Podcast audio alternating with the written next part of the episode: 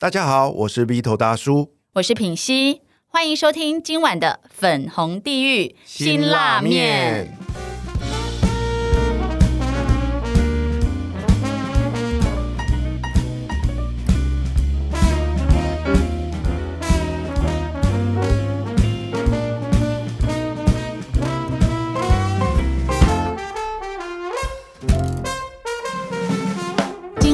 我们邀请到的这一位来宾是谁呢？小时候，他的父亲经商失败，他累积了千万的债务，成为不折不扣的富二代。但是呢，他当一个真正的付出者，成为人人羡慕的富二代。他办了很多有趣好玩的 party，比如说《鬼灭之刃》。与龙共舞、星际大战、特务以及鱿鱼游戏，每一场呢都超过一百二十人，俨然就是一个 cosplay，而且还很多人要抢门票又抢不到。在我心目中呢，他可以说是超级人脉达人，只要跟他接触过的人都可以感受到被他放在心上的男人。他就是一个又会吹又会插，而且呢是城市美化推手，春富光电科技总经理黄子怡 David，让我们一起来听听他是如何翻身改变。人生，我们欢迎 David。嗨，欢迎 David，黄总，哇，今天好荣幸请到您来，哎，又会插又会吹，对，你这什么话？又会插又会吹？因为我真的每一次在福伦社，我听到别人介绍都是他是这样子啊。那时候我想说，哇，这个是一个双插头，是不是？是什么意思？我是 David，应该是说，我先先简单讲一下，就是又会插是指说。呃，又会插花哦，插花的意思，吓死我了。然后吹是指说，因为本身有去吹萨斯风，哇，是吹的意思，对啊。这是认真的吗？认真的啊。所以就是呃，能静能动的文武双全的。他完全是哎，因为他还有当过广告的代言，不是吗？呃，我之前有去那个打羽毛球，有当过那个羽毛球代言人。对他们说是因为请不到谁，就找你。本来是说他们本来要请那个戴志颖去拍，因为戴志颖太贵了。然后请我可能是啊，像 David 可能比较划算，叫 David 来拍。念起来差不多啊，戴志颖跟 David。想要这样误导观众就对了。费用太贵，可能几百万起跳，然后请我比较划算。几百块车马费就没有，他送我很多他们的球拍跟衣服，都蛮贵。你有把那球拍搞成 LED 会发光的？没想过哎，但他你是不是有那个什么包包后面有一会有那个 LED 的？之前朋友生日，我有那种就是包包啊，或者是就是其实全身性的都有啊，就眼镜啊、口罩，然后帽子，连口罩都有，对，然后鞋子。然后包包都有 LED 的这种，哎，那像最近呢，前阵子非常夯的那个啊张惠妹的演唱会，她连续办了好多场啊。嗯，你那一场来讲，里面看得到你的你做的产品吗？有，就是很多那很多那种他们粉丝会订购那种类似张惠妹那种偶像的最新牌。嗯嗯嗯。其实那个我们公司也会做，就像电视打开就是张惠妹最那种最新牌那种就是。对啊，林敏熙，嗯，怎样？我很想要帮你做一个追星牌，追谁？追你吗？对啊，追 追心肝的追星 好会哦！哎，你知道，你知道，我们拿举凡在那种就是路上所看到的大型的一些连锁企业，都是他出自他的手啊。比如说像 Seven、OK，或者是永丰银行、双河医院，哎，这可以讲吗？可以，可以，哦，可以讲。好乐迪呀，钱柜啊。然后还有那个 ATT 佛放，你不用念了，你念到明天早上也念不完。我把大型的先讲出来啊。对啊，那我觉得 David 最厉害的是他掌握了全通路。对啊，全通路全通路啊，就是各行各业的龙头都是他的客户啊。对，为什么怎么做到的？你怎么跟他们接触到啊？应该是说，嗯，当初我踏入行业的时候，已经在二十几年前就踏入了。二十几年前，最最最早之前有跟这些人就已经有密切的关系，所以说才会可以保，而且也保持很好的这个。厂商跟客户的关系，所以就维持到维持到现在。可是我好奇的是怎么样？因为你总不可能去好乐迪某一家好乐迪，然后说：“哎，我要找你们总经理或者什么。”就是怎么做到的呢？应该是说，呃，当然刚开始都会先做小案件，嗯，然后等到一些小案子都服务的蛮好的时候，而且因为刚开始我小时候做的时候，因为其实你刚问到个重点，就是当你要踏入这些大行业的时候，他们早早就已经有配合厂商，他为什么要选你？没错，因因为。决定因素有三样嘛，一个是品质，大家品质都差不多啊，因为都拿公司货，然后就价钱。老实说，那时候刚开始做的时候，价格还拿不赢别人，嗯，价格比别人贵。然后第三个就是服务，只有只有只有这件服务这件事情，我想了很很多，就是我想想就想说啊，那我就用二十四小时服务你。我想在当时没有人愿意二十小时服务每个每个哇客户。塞，听起来不我是用可思议对，。就是你半夜两点打给我，我会出现。所以客户就是用，因为有时候客户在两点多的时候，他当下没有材料，或者他没办法解决问题的时候，他是找不到厂商的，因为大家电话都关机，或者是找不到。明天明天我们九点对明天处理才开始，对，但是当下你在没有客户的时候，你必须做到别人做不到的事情，所以我是用这个方法去让客户达到信任，所以那就是一事成主顾啊一。定的，因为信任感马到上现在为止还没有办法能够突破这件事情。现在也还是二十小时，现在现在没有了，现现在就是五点下班了，就是明天请早之类的他。因为他晚上还要办对 party，对，没没有了，因为 因为那时候应该是说非，因为那时候的情况是。就是富二代，负债的富，嗯不是财富的富，所以那时候是非常时期，用非常方法，所以那个时候在那个情况下，我只能这么做，才可以得到客户的信任，而他找不到别人比我更好的，除非对方也二十小时，那我就变成我们就是同样的这个起跑线。哦是这样子这个你是有想过策略的，我想过，我想了很久，因为只剩下三个三个因素三个要素嘛，品质、价格我们已经差不多了，嗯，然后只剩服务，服务是你做你你要是敢踏出这一步，别人就做不到了。那我问你一件事：如果那时候你正在跟女朋友恩爱，然后正在开心的时候，结果他传讯你说怎么办？快点救我们的灯灯泡哪边怎么样了？你会怎么跟你的女伴说？就是也是要跟他这样讲啊，就是非常时期只能先去，等等我三事后再补，事后再 对，事后再补偿一下，不然怎么办？对啊，我记得有一次也是凌晨两点半，你已经已经睡睡着了，然后突然接到电话说，哎、d 你现在可以马上送送货送到中华东路四段两百八十五号吗？然后我们就就会想说凌晨两点半，就是心里这么想啊。对然后嘴巴上还说哦，OK OK，马上马上帮你送达。然后挂完电话之后几点他打来，就是心里还是会靠腰一下回一下，对，靠腰一下，但是还是会用最快的时间去赶到啊。哇，对，是这样子。那你这样维持多久啊？大概维持了有十年吧。所以这十年中的女朋友们都是有经历过半夜 中途开心到一半，有有有有，而且那时候我为了把我的服务效率达到极端值，就是我还想说，因为以前我们我们的货都放在公司，所以客户跟我交货的时候，我都要拿公司去拿货，然后再送出来，我觉得太慢了，嗯，所以我就买了一个箱型车。把所有货都放在箱型车里面，然后就睡在箱型车里面，然后把箱型车开到新北市跟台北市中间是三重市，就就是在那边等待电话，所以只要客户打电话给我的时候，我已经时间比别人更快，半小时就到了。哇，然后把公用电话转移到我手机，其实有点像是行动货车的概念。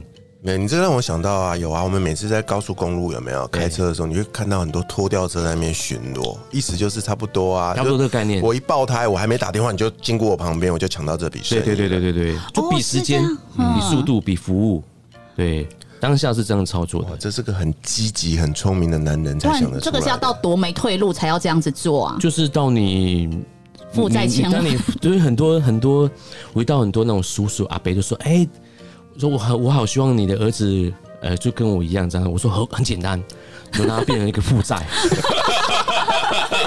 然后他就会激发所有的潜力激发你的马上发挥到最极限。哦因为当你在一无所有，而且你是，我觉得白手起家的意思就叫做你从零开始，嗯，黑手起家就是你从负债开始，黑手起家比白手起家的那心理负担更大呢。就是他是从地下一楼，从地下二楼这样开对对啊始。对啊地下十八楼，地下十八，你每天就像履如履薄冰的这样子在嗯在工作，因为你是有负债的，所以你就会每天就会想说，哎、要怎么赚钱？其实其实我的故事很长，我从国小就开始赚钱了，为什么？因为国小我就负债啦、这所以国小的时候我就像那个 o o Panda 那个，还有那像那个。那个那个什么那个 Uber Eats 吗 Uber Eats 吴伯义嘛，我小时候就跟同学说，哎、同学，你是要买饮料，帮你买加五块钱，买便当加十块，么小你就会我国小就会了。啊？哇，对，国小就开始赚钱，然后那国小的时候，以前骑脚踏车的时候，后面有两个火箭筒，对常常被干走。对，然后我那时候想火箭筒常常被干走，我就跟那个火箭筒老板就去找那个中华黄页，那时候没有手机，所以他说我要买一百个，其实我没有钱，我说可以先买二十个吗？老板卖我，我就在每天就在学校门口门口卖那个火箭筒，卖给同学。哇，好聪明哦！看到他那个火箭筒被机，干走，不是我干走的，因为那时候火箭筒转一下就不见了，你知道吗？所以你会被干走。那你应该，如果我是你的话啦，我就会再再去找那个干走的同学说，哎，我可以高价给你。我怕被人发现，所以国小的时候就就是会就是想要去赚钱的。天哪，这很不容易。在小学的时候，大家通常就是你也知道，就每天在玩耍。他竟然已经开始在动着赚钱、做生意的这件事情了。哎，可是你爸爸本身是做 LED 吗？还是到你才开始做？我爸爸完全不是这行业的，LED 是我开始我创造出来的、创业出来的。对，那我就要请教一个问题哦，大家都在说嘛，那个创业就一定要有所谓的第一桶金，对不对？那那时候你那么穷，你还负债，你是哪里生出钱来开始展开自己的创业的？应该是说，其实那时候是国小，你还要从国，那还要从国小讲到国中，国中还要讲到高中，高中还要讲到空毕业，讲的这个太有点太长，一个小时讲不完，可能要讲个三天三夜。当时我用浓缩版跟跟大家讲，好，因为到了你刚刚讲的，刚刚 v i t 讲的重点，怎么赚到一桶金？啊，其实从国中开始的，国中，因为我从国小的时候有稍微赚到点钱，然后我就买了烧录机，就是那时候的国中很很猖，很那时候有一阵子很猖狂的那种盗版光碟。没有一片卖一百，一片卖 一百，那是都是都是音乐片哦，音乐呀、电影这种之类的没？因为我在我在夜市看到很多大补贴，因为那时候的那时候长卷卷还没有还没有开始的时候，所以那时候我就开始买烧录机，当时一台一万多块，很贵，以当时一万多块，当时钱很大呢。嗯，我那时候买了一台，你就投资下去了。对，然后我就我就是晚上都要烧光碟片。白天都要睡觉哦，听起来好好励志哦，你知道吗？真的，把整个国小卖了卖了卖了好几千个火箭筒，烧录机，然后国中就是烧光碟片，对。那后来你又把那个呃呃烧录机换成了什么？哦，换成一对三的烧录机，本来是一对一变一对三，因为后来想想，因为烧一片钟要烧四十五十分钟，时间的问题。你烧完之后呢，还为了是品质，你还要拿出来放一次，所以你你烧一片浪费两个小时，还会烧坏。叫做金片、银片跟蓝片。这个让我想到一个故事，真实的故事，就有人做了一个实验，叫做交换游戏。哦，你说后来回文珍换到那个房子，有没有像？蛮像的哎。那你那时候这样子到国中，国中毕业。国中那时候开始卖光碟片的时候，后来我我有另外一个同学开始跟我跟我说，哎，他发现我在卖，他觉得很好赚，他也开始跟我一起卖。而且我那时候卖一百五的时候，他卖一百四，我卖一百，我卖一百三，他卖一百二，竞争对手，竞争对手。后来有一天我越想越不对，跑来找他，我们两个都卖一百五，所以我们价格都统一固定化了。你看，但他他怎么愿意？因为我跟他说，你卖到最低点的时候，我也卖到最低点，就等于说消费者，我两个都没有赚钱，当时没有根本没有什么好处。我说无论如何，客户怎么骗你，我们就是卖一百五，所以我们价格就统一了。然后这个同学呢，后来跟我升上同一所高中，我们还跟他说，因为他比较那时候小时候他比较不太会说话，所以他就卖高一。然后我跟他说，我们市场区隔，我卖高二跟高三，所以市场区隔他卖高一，我卖高二跟高三，然后价格永远都卖一百五。哇！你看他那时候就懂得去做一个市场的分配区，对对对，市场区隔。然后还有一件事情就是说，一个班级只会找一个人，就是说，哎，比如说品熙就这个班级的头代表，嗯，然后我就跟你说，你只要揪十个同学送你一片。所以每个班级都有一个业务，你看看，这就是经销商的概念哦。那后来你有没有做到加盟啊？你这个问题问好。后来我们还扩展到每个学校的一个代表。你看，就是加盟嘛，就是加盟概念没有。不是你这个商业模式怎么来的？你不上课在睡觉吗？嗯，你不是上课在睡觉吗？我是，那其实是我，因为你晚上要烧光碟片，白天太累就颠倒就在睡觉。其实我是边烧光碟片边读书的，认真认真。所以当时老师说奇怪，怎么看你白天都趴桌上睡觉，可是都考一百分，他觉得很奇怪，觉得不可思议。因为其实我不好意思跟他说，其实晚上我都在读书，我只是颠倒了，你就会白天想睡。这故事太激励了哦。那那我还有一个最后一个问题哦，这故事欠一个完美的 ending 哦，就是你总要毕业嘛，对不对？那毕了业之后，你的这一个生意你怎么处理？有没有有没有把它卖掉出场呢？为什么最后会结束？是因为后来那个智慧产权出来了。因为说会会不会被罚，而且会被关，所以后来想想，这个已经不是一个可以经营的长久之路，所以后来我们就决定说，把这个这个这个烧录光片这个违法事情给收起来。我记得印象中，我缴完学费之后啊，还要赚二十几万，当时那个钱很大哦。哇，对对对，哎，真的很像真实的世界，就是你你知道的，就是呃，每个时代都有每个时代专属的产品或服务，对不对？你不可能做一辈子啊。对啊，对啊。所以他懂得转型。啊，对他搭上了那一那一那一个风头，赚到了一波就顺利出场，然后投下投向下一个趋势。对，那 LED 就是被你抓到了另外一个大趋势。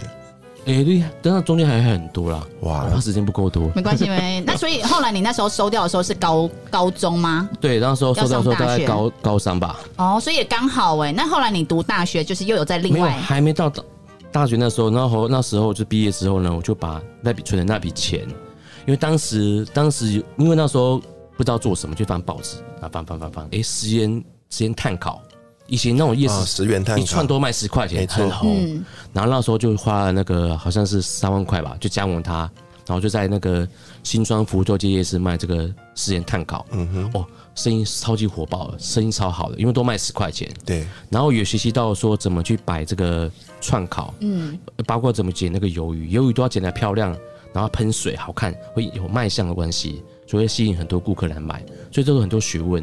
然后你要先炸再烤，然后那时候印象中那时候跟当时的我亲姐姐，然后我们跟她一起一起去做这个这个工作，那时候每个月啊结完账之后，大概每个人可以分到十五万块。哇，哇。以当时的情况，哎，然后后来呢，或者我没做，因为呢都是每次做故事都是这样子的，房东说，哎、我跟你说，呃，下个月我儿子要回来了，那我们可能就不租你了。然后我就说、啊，好吧，我们就只好把设备卖别人，然后就因为因为找不到更好的地点，嗯，然后过几礼拜又经过那门口，哎、他们你卖烧烤哎、卖 因为他叫儿子卖，对，你就会被气死，就是每次都这样子，因为他看你生意太好了，没错，对，然后。你又找到更好的地点，天哪！尤其是做餐饮业啊、小店，都是这样的结果。真的是这样子，就是他看你生意很好，就哎哎、自己做好了，所以烧烤就这样子就没了。哦，哇，你这个根本就是一个现代的创业史哎。对真的啊他做什么别人就想跟着做哎。那那然后再后来之后呢，就知道因为没工作又失业，就翻报纸翻翻翻翻，就看到永和豆浆加盟十万元，嗯，然后就想啊，也不知道做什么，就加盟了永和豆浆，就花了十万块。他就教你，他是他只是交学费，就教你怎么做小笼包啊，哎摊包啊，还有那些呃那个烧饼油条。然后我们真的去学，然后就就整个去学，而且开了一间豆浆店，到现在还在开。哇，对所以是姐姐在做吗？姐姐就是当时跟我姐姐在做，嗯，然后后来，是因为我后来没有做，原因是因为因为他那个这个时间非常长，他是半夜的时间，对，然后可能就是我的朋友都在，可能他们就是在睡觉，你还在做，然后我可能假的时候我也在做，我后来想想这不是我要的生活，嗯，然后后来我就跟他说，那不然我就是我就是我我我退股。后来我股份就退给我，我才没有再做这个这个，所以我是我会做这个烧饼油条的。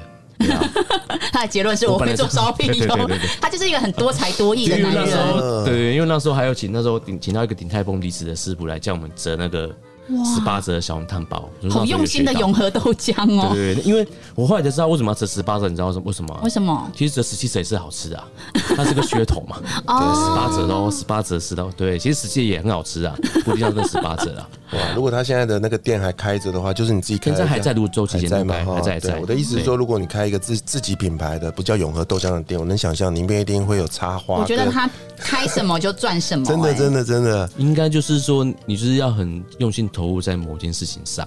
对对对，那包含了这个抽插也是这样子嘛哈。对对对对对对。超差，那 有时候 是插插跟插跟吹吧，对 对对，你干嘛自己把自己的那个内心想法讲出来？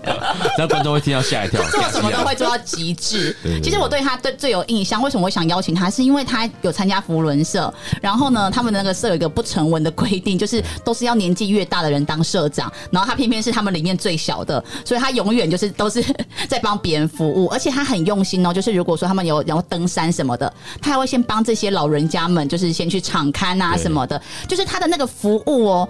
我觉得他如果说过去，因为他负债千万，他必须做到二十四小时这样全年无休，然后就是腰非常的柔软，我能理解。但问题是，他现在已经做到这么大的大老板等级了，他对每个人真的都是一视同仁，对任何人呢、然后这会让我觉得很了不起，因为其实，在现在的世界或社会，我觉得我很少看到这样。就是我觉得我们邀请来的来宾都是这样的人啦，可是我觉得多数时候我们在面对到嗯他已经很很有成就、有一定位置的人，他其实有时候可能会对别人会有一点不屑，或者是觉得哦，我就是比你厉害的那种态度。但是我在 David 身上，我完完全全感受不到这样子。哎、可是我可以回答这个问题、哎，因为我们有有呃，怎么说呢？我们家也是小时候开早餐店起家的，我们从小幼稚园就蹲在那边帮忙洗碗啊、送东西，所以我自己这样看身边的人，我发现。呃，我常觉得年轻人很适合做两件事啦，一个是做业务，然后你可以学到很多东西；，另外一个就是从事服务业，因为你会学的，你会懂得弯腰服务别人，而这个东西会一直藏在你呃协议的深处啦，就是你不会因为有一天你功成名就，就变得不不喜欢服务别人，因为可是我我觉得这个我要反驳哎、因为我遇过很多，好，我以前在做婚礼产业，然后很多人刚开始也是无名小卒，然后也是哦，就从免费开始做起。我也是会从免费开始做起，因为我想要多一点经验。可是我看到真的很多人已经到很别人会称呼他为大神的时候，他会不屑跟也是刚出来的人，就是在同一个位置上或交流，或者是给他机会，因为他们就已经在那个等级了。对，就是有一些人会忘记初衷，但我觉得在 David 身上，我好像就是觉得他是一个都一直很念旧，然后一直很珍惜每一段情分的人呢、有可能是因为他是真的是黑手起家啦，对，真的黑手。一路走来很不容易应该也是说，因为之前小时候曾经受过贵人的帮助，哦，然后再就是说，认真的人会帮助认真的人。嗯所以如果那个后辈很认真的话，我们也会尽量帮助他，因为我们以前曾经被帮助过，所以要回馈于他们。再来就是要用很谦卑的心去学习每件事物，因为因为就是这样才可以学习到更多东西。对啊，，David 有一句话我很喜欢，他说：“唯有透过付出，才能够创造丰盛的人生。你越认真，别人就会越信任你。对对对”这完全就是他的价值观哎。对啊，刻在骨子里、血真的刻在液里的那一骨子种你。越认真，别人越当真。嗯，对，然后他也说了一句话，我也很有印象啊。他说：“如果你很专业、很厉害，但没有人认识你是没有用的。你要走出来，让更多人知道自己。对，就是怎么样让自己从一个专业人士变成一个商务人士，这件事也还蛮重要的。这也是他的一个那个 LED 灯的一个转类点，对不对？哎，是的，你那时候是本来你是怎么样的原因，然后踏入 LED 灯，然后又怎么样从一个专业人士变到商务人士？最早期的时候，其实 LED 灯在二十多年前是开正要萌芽，然后那时候新产品大家不敢碰，因为很容易会有有问题，而且单价非常之高。然后那时候霓虹灯是充斥着每个市场，然后霓虹灯就是很危险，然后耗电，然后比较没有环保。然后 LED 灯是一个新兴的行业，然后当时候我就觉得一然而然就想说，就是要从这个世界去踏进去，然后它比较节能减碳，哎，然后比较环保，然后我觉得用这个地方去改变霓虹灯，它是一个改变契机，就是把霓虹灯换成 LED 灯，这是一个市场。那我是最早先投入的。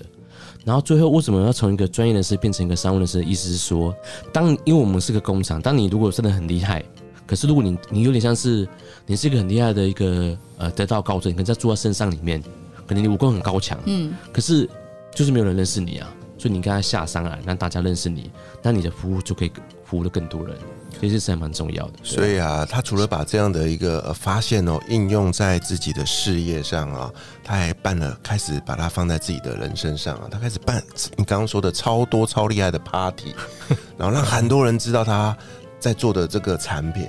对啊，听说、是吗？是置入性行销，是不是？原来如此，我以为是你的兴趣。没有，其实其实真的没有植入性行销，应该算是一个，因为后来到后面我就觉得就是比较不会以盈利为机构，就是主要是以说，因为他赚够多了。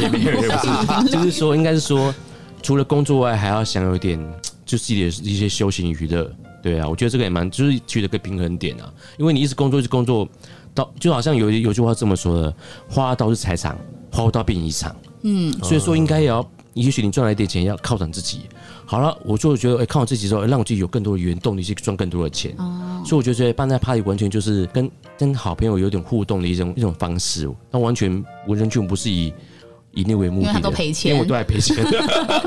我在想象不容易耶。我在想象那个 party 的画面呢，就是你有去看他的那个照片，对不对？我我没有看呢，你没有看，我跟你讲，那个真的是，我跟你讲，比公关公司办的还要好，真的，我认证，就一台豪车开过去，然后全车都是 LED 在那边闪啊闪啊，车上下来那么 low 的东西，好不好？他的是真的很，你讲的真的是很大叔型的那种你幻想的 party 哎、对对，赶快跟我跟我分享一下你办的 party 是怎么样子。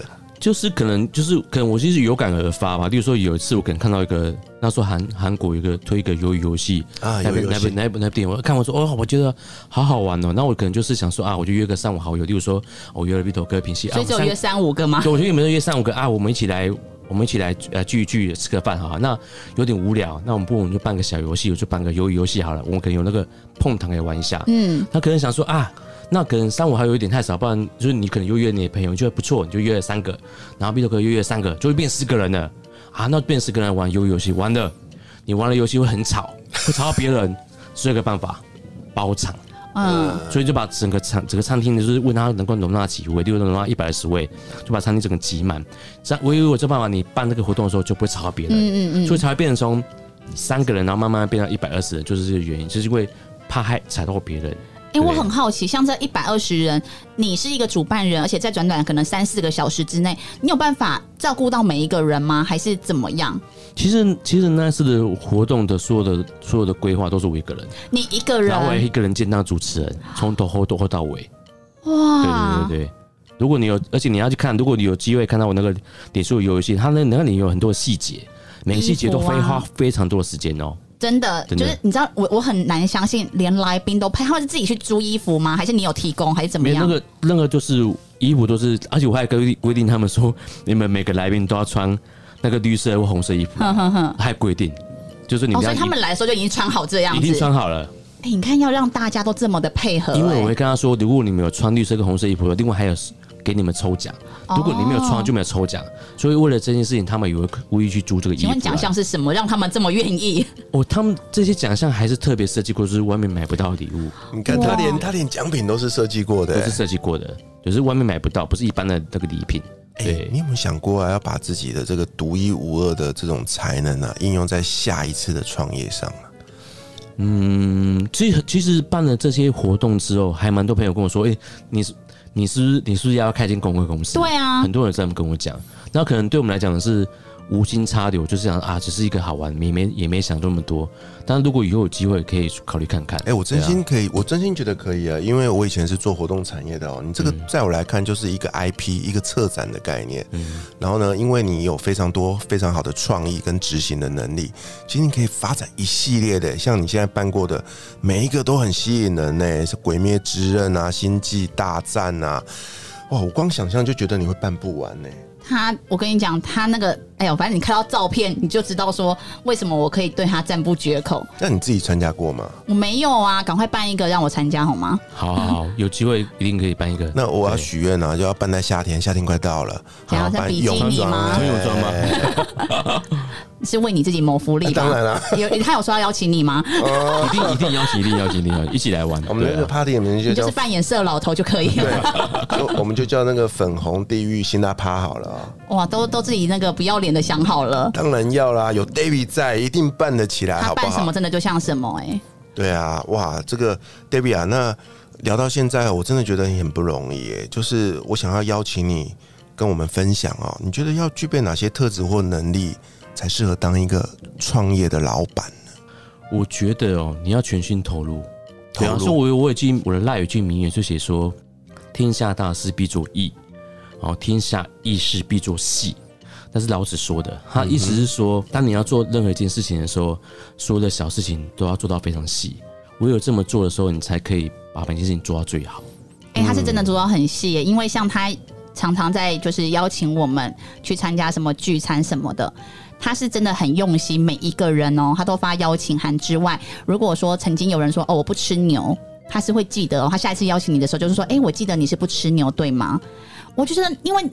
因为像我自己也是要接触到很多人，我是真的常常会遗漏掉一些人，但是他却是可以真的很用心把每一个人都放在心上。就这件事情怎么做到啊？就是其实如果做笔记啊，真的吗？你是真的有做笔我真的记哦？做笔记，因为后来发现事情越来越多的时候，根本就记不住，而且我现在跟年纪大了，所以有时候很多事情记不住，所以我说靠笔记本，就是他跟我说不吃你，我就把它记起来，然后什么都把它记起来，用笔记本的事情，然后然后把每天的一些灵感或什么创意都写到笔记本里面去，然后有时间就是有时间的时候就去发挥。那你刚刚讲那些细节，就是全部做成写笔记本，这只是无心的一句话，你也都会记录下来都。很重要。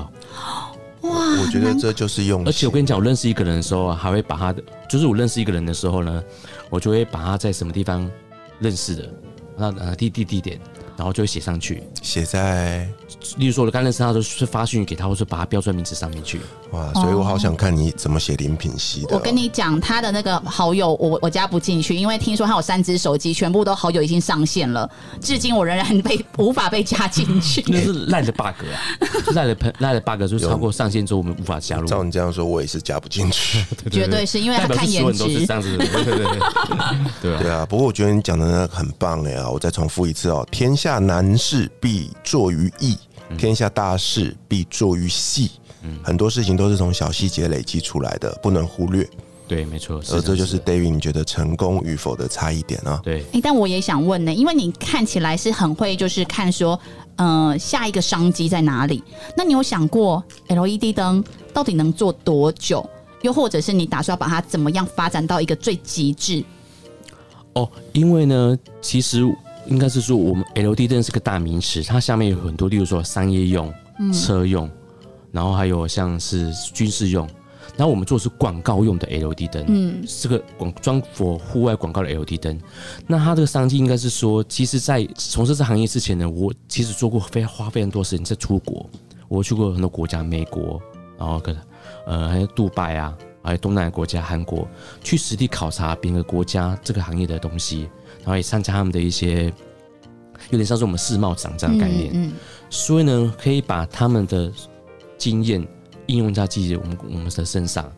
那这个东西目前商机还很大，原因是因为 LED 灯这个价格目前还蛮高的，所以它之后还会再降价，所以之后会像会跟美国一样，以后每个城市都会有 LED 电视墙这个产品。你说它是一个很普及化，对对，因为现在还没有办法普及化，是因为单价还过高，它之后会普及化的。难怪我第一次看到 David 的名字的时候啊，他有一个名称，你知道吗？它叫做城市美化的推手。哦对对对对对，我那时候很好奇，为什么会叫这个名字？听你这样然后他是在讲，剪树叶的吗？还是 美化推手在剪把树剪形状的？环环保是对我刚开始听的时候，我也以该是说，为因为我其实很羡慕香港的夜景，很漂亮。嗯，就其实因为我就常常晚上会去看夜景，然后其实发现有时候关灯之后，可能夜景有些也还不错，但是可以做到像香港的夜景很漂亮，这是一个很著名的。所以那是因为晚上的时候，你们的建筑都装上那些灯光，其实那是会有一个加分的效果，会让很多游客因此来这边观光。但是那需要政府还有每个民众他们都达到共识，才可以达到这件事情。因为现在有些民众都会说啊太亮了，会光害防治法，他说哎你你这样好亮，我就不能装。所以这产业有会多少受影响？除非大家有这个共识的时候，就可以达到，就是很达到很城市的美化，很漂亮。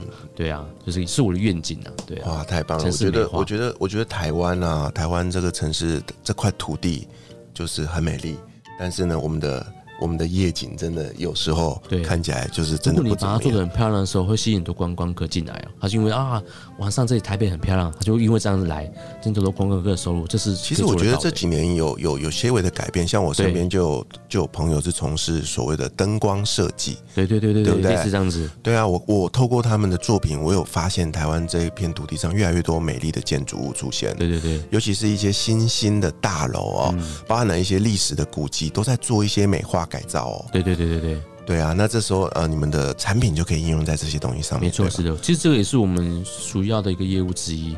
对啊，因为让很多建筑物装上这美丽的这个衣裳之后，会吸引更多好、更多的观光客，以而且以及让很多人来这边入住，这对你整个栋建筑物都有提高非常大高的单价，而且让很多观光客会过来看。就城市美化这个概念就是在这个意思。对，哇，你看，所以呢，招牌啊，除了可以改变你这个店面的价值之外啊，也能够让整个城市再升级。对，真的。哇，李敏熙，我我好想帮你家的你的家装招牌。还 帮我这个人装一下招牌，让我美化一下。哎、但他讲这个我蛮有感觉，因为我记得我十几年前，就是反正就十几年前我去是欧洲。然后当我去那边一个多月，我再回来台湾的时候，就从那个桃园机场这样搭计程车回来对？就觉得台湾的建筑物怎么可以这么丑？就整个是差那个整个文化差异差好多，然后又觉得还有美感的部分，但因为它这又是一个很大的工程，是这不会是哪一栋拆掉或怎么样，对，所以我觉得这是一个很大的愿景哎、而且我告诉你哦，这个你刚说的是建筑物，建筑物要拆掉、要重建啊，要花很多的钱、很多的力气。但是透过灯光，是有画龙点睛的效果、哦。对，因为你刚刚说这件事情，其实这件事情政府也有很大的推力，因为在有些国家，它会规定，例如说这一排全部都装灯，而且是装有有有这种像上海啊那种那种外婆那边就很多这种整排都装一样的灯，一看起来就像一个一个节目一个秀，嗯，然后或者这种建筑物全部都装一样的画一样的颜色，一样的皮一样的皮肤跟皮囊，会让观光客前来这边观赏。所以其实政府要很大帮助力，不然每个每栋建筑物都是做自己格式的，就是没有这种啊。对对对，各种嗯就没有这种效果跟节目，这是有差别的。这样子你们是可以去跟政府提案，或者是跟他们接洽吗我？们有说过，但是因为毕竟政府有时候不不不太会干预这种事情，他会觉得说啊，你们个人个人的企业、哦各自经营，对，因为他们事情已经很忙了，哦对啊，不然这是蛮可惜的，对啊。对啊，不过我相信啊，我相信其实在，呃这几年啊，这个所谓的地方的商圈的经营啊，啊、有很多的建商也纷纷投入了这个美化都市的行业。嗯，啊，我相信在未来会越来越有有更多的机会对，去做这件事情啊。对啊，是。好，那 David 最后我想问一下，就是你有没有什么不为人知的秘密？不为人知秘密有啦，就是其实我一直在瘦身，然后呢，什么东西？怎么突然跳到这不是个？不能是你不是瘦，对啊，就是我，就是我一直都减减不下来啊，可是你看起来是是 OK 的、对啊，你讲这个很不秘密耶。没有啊，我一直因为我我已经说要说要减重减很久好几年了，但是都减不下，可能就是可能这阵子又突然变瘦了，然后又吃了一个美食，然后变胖。了。哦，就起起伏伏的对，啊，就起起伏伏，就永远都瘦不下来，所以这件事就是永远都永远都没办法达成，所以我就觉得，哎，其实很多人不知道我在我在我在减 我在减重，对我花了很多方法，当然是一直没办法，对啊，太多可能太多聚餐，太多聚会，这个秘密我不知道怎么解下去，好不秘密哦，有没有难以启齿或者是没有人知道的秘密？那你其实没没什么哎、真的、哦，对啊。其，实有啦，我我有想到，就办的活动太受欢迎，大家都报不进来，怎么办？